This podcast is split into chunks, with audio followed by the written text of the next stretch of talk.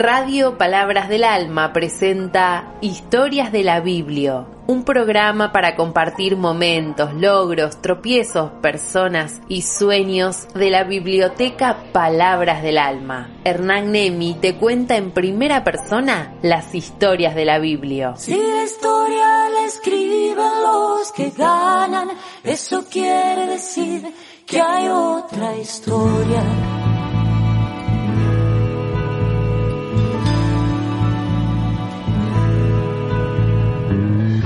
Hola, ¿cómo estás? ¿Cómo te va? Segundo programa de Historias de la Biblia. Este programa que pretende recorrer momentos importantes, lindos, tristes, productivos, decepcionantes, momentos que marcaron la vida de nuestra biblioteca Palabras del Alma, del barrio Perusotti de Pilar, del barrio Nuestra Señora del Pilar de Pilar y también de Misiones, porque nuestra biblioteca tiene presencia en colonias agrarias y en comunidades guaraníes de Misiones. Y la historia que te voy a compartir hoy es de enero del año 2017 y tiene que ver con dos comunidades guaraníes de Misiones. En ese enero conocimos Puente Quemado 1 y Puente Quemado 2. Puente Quemado 1 queda en el municipio de Salto Encantado, que está sobre la ruta 14, y Puente Quemado 2 queda en Garuapé. Pero sin embargo los dos están bastante cerca, aunque pertenecen a municipios diferentes. Eran dos comunidades que queríamos conocer. Eh, nos habían dicho que en Puente Quemado 1 el cacique quería charlar con nosotros y allí fuimos en aquel caluroso enero del año 2017.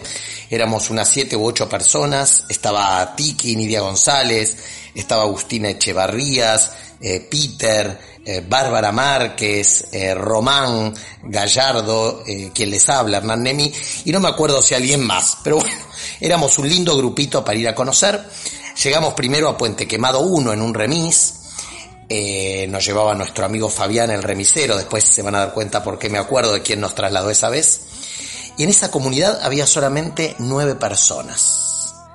El resto de la gente de la comunidad se había ido porque se había secado la vertiente y el agua que llegaba del arroyo llegaba muy contaminada por agrotóxicos y cada vez que la tomaban terminaban casi todos en el hospital.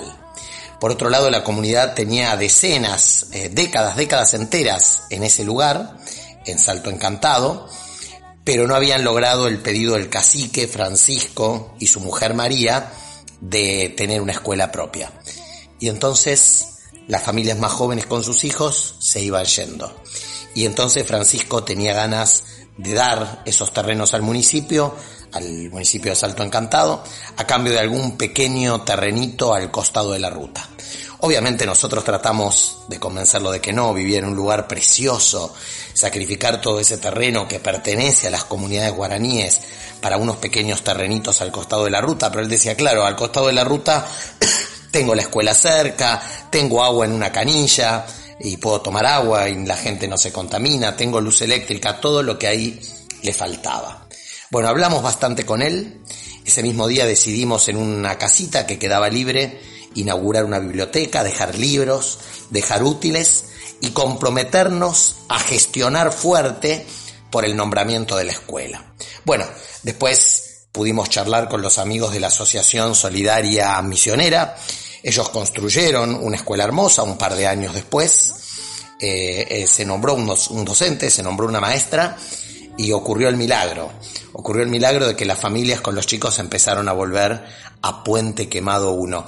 Esa comunidad donde Francisco y su mujer María estaban tan desilusionados, tan tristes esa primera vez que la vimos. Recuerdo que nos mostraron la canchita de fútbol de la comunidad y eran dos personas grandes, son dos personas grandes, Francisco y María. Y Francisco nos dijo, o María, no recuerdo quién, como no quedan jóvenes y no quedan chicos, nos dedicamos acá a patear penales entre nosotros, nos pateamos penales. Ya no podemos correr tanto, pero nos pateamos penales. Dos personas de aproximadamente 60 años, con una tristeza, con una desilusión, con una desesperanza. Bueno, por suerte llegamos, los conocimos, pudimos gestionar Hubo gente amiga, insisto, la Asociación Solidaria Misionera que construyó una escuela preciosa y hoy por hoy esa comunidad tiene su propia escuela y la gente fue volviendo. Pero la segunda parte de la historia tiene que ver con que les dijimos y no nos llevaban a conocer Puente Quemado 2, que estaba ahí a unos pocos kilómetros. El cacique nos dijo que estaba un poco distanciado con el cacique de la otra comunidad, pero que bueno, iban a ver qué pasaba. El remisero Fabián nos llevó eh, y había que cruzar un arroyo para llegar a Puente Quemado 2, un arroyo que estaba muy crecido porque los días anteriores había llovido muchísimo.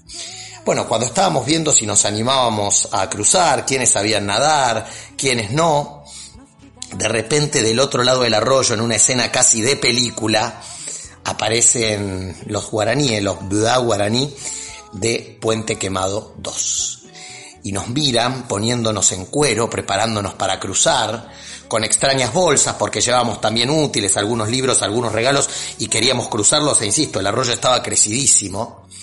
Y hay una foto, foto con la que estamos publicitando este programa, lo pueden buscar en mi Facebook, Hernán Nemi, donde se nos ve a nosotros a punto de cruzar y del otro lado estaban los guaraníes desconfiando de nosotros, incluso desconfiando del cacique Cayetano, con el que estaban un poco distanciados. Entonces Cayetano, no sé si dije bien antes el nombre del cacique de Puente Quemado 1, Cayetano y María, no sé si no dije Francisco, pero es Cayetano, perdón si me equivoqué. Estamos entre amigos para contar estas historias de la biblioteca Palabras del Alma. Cayetano habló en guaraní, los guaraníes de Puente Quemado 2 que estaban en la otra orilla del arroyo conversaron entre ellos, discutieron, dijeron algo, en Buda guaraní, por supuesto, y después de eso nos dejaron cruzar. Cruzamos nadando, me acuerdo que a Barbie, Bárbara Márquez, nuestra amiga mendocina que no sabía nadar, la fuimos tomando de los brazos, estaba muy crecido y con bastante correntada. No pudimos cruzar las zapatillas. Del otro lado había que caminar unos 700, 800 metros hasta llegar a la comunidad propiamente dicha, una comunidad bien al estilo guaraní, con casitas construidas con caña de tacuara y con maderas de la selva. Y allí nos pusimos a charlar con bastante dificultad porque Puente Quemado 2 es una aldea que aún hoy y en ese momento, estoy hablando de enero de 2017 más todavía, vivía muy aislada, tenía muy pocas visitas, se acercaba muy poca gente y entonces hablaban poquito castellano, casi todo guaraní. Y ahí pudimos hablar y ellos también se sentían solos, abandonados, no escuchados. Y entonces ahí también, a partir de esa charla y ese encuentro, recuerdo que Agustina y Román se pusieron a dibujar y a pintar con los chicos. Recuerdo una chiquita Paulina que estaba muy contenta con nuestra visita, que después nos acompañó hasta el arroyo para cruzar otra vez. E hicimos lo que hace Palabras del Alma, escuchar, ponernos al servicio, empezar a gestionar, pedir ayuda a otros amigos que a lo mejor tienen más oportunidades económicas que nosotros. Y una vez más la Fundación Solidaria Misionera llegó puso paneles solares y entonces pudieron tener luz y cargar un celular y cargar alguna compu y tener alguna luz a la noche. Y años más tarde la Fundación Pibes, otra fundación amiga con la que trabajamos juntos, pudo construir una casita escuela muy bonita, muy prolija, muy linda y poco después, hace un año, año y medio, se nombró el docente y hoy por hoy la comunidad Puente Quemado 2, que ahora tiene otras luchas que tienen que ver con empresas que le quieren sacar el territorio, pero aquella lucha la ganaron. Dejaron de ser invisibles y tuvieron escuela. Las dos comunidades hoy tienen escuela. El Estado Provincial de Misiones nombró los maestros y es obligación, e instituciones privadas, la Fundación Pibes y la Fundación Solidaria Misionera construyeron los espacios físicos para que esas escuelas funcionaran. Y nosotros hicimos lo que más nos gusta en Palabras del Alma, hacer punta, abrir puertas, llegar a donde otras instituciones no llegan, escuchar, conversar, ponernos al servicio, tratar de cumplir los sueños, que además de sueños son derechos. En la República Argentina todos los chicos, chicas y chiques tienen derecho a asistir a la escuela. Los pibitos y pibitas guaraníes de las comunidades Puente Quemado 1 y Puente Quemado 2 hoy tienen escuela. Y ese camino fue posible porque lo transitamos entre varios. En el medio también la Fundación Pibes construyó un puente que permitió la comunicación entre las dos comunidades. Y nosotros estamos contentos de seguirnos poniendo al servicio de las comunidades guaraníes de Misiones. Y como todos los años, para terminar nuestro programa de hoy, les cuento que en julio volveremos a viajar a Misiones y en diciembre volveremos a viajar a Misiones y esos viajes están abiertos a todos los que quieran participar, para seguir conociendo, para seguir abrazando, para seguir llegando a donde otros no llegan y para tratar de construir una Argentina un poco menos injusta.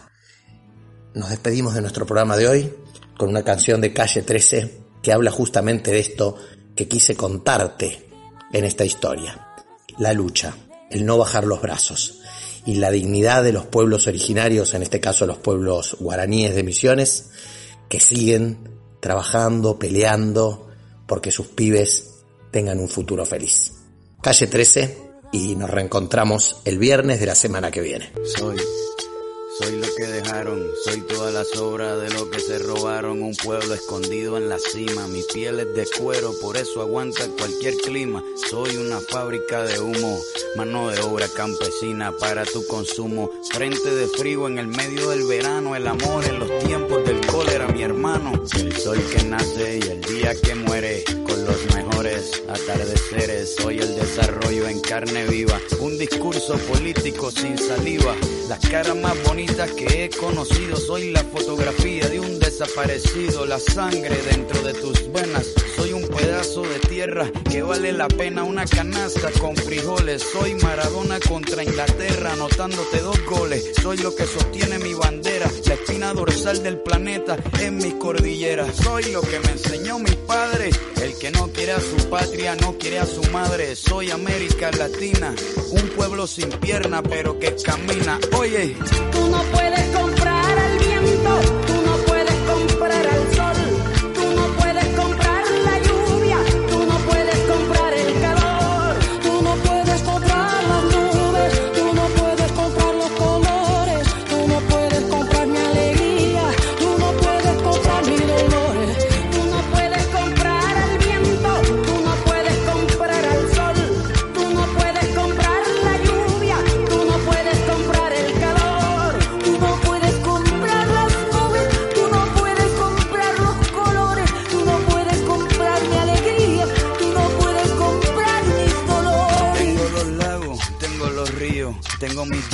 Cuando me sonrío, la nieve que maquilla mis montañas. Tengo el sol que me seca y la lluvia que me baña, un desierto embriagado con peyote, un trago de pulque para cantar con los coyotes, todo lo que necesito.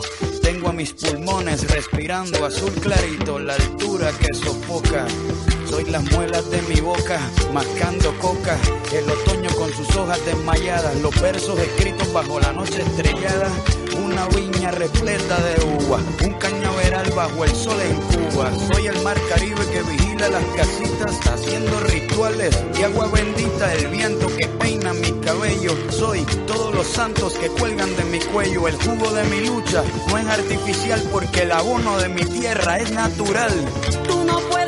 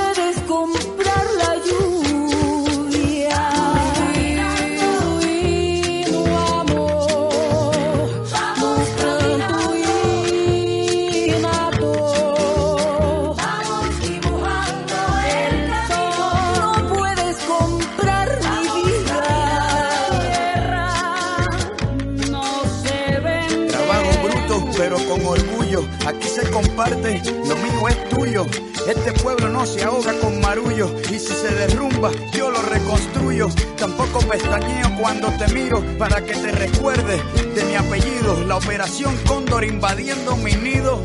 Perdono pero nunca olvido. Oye.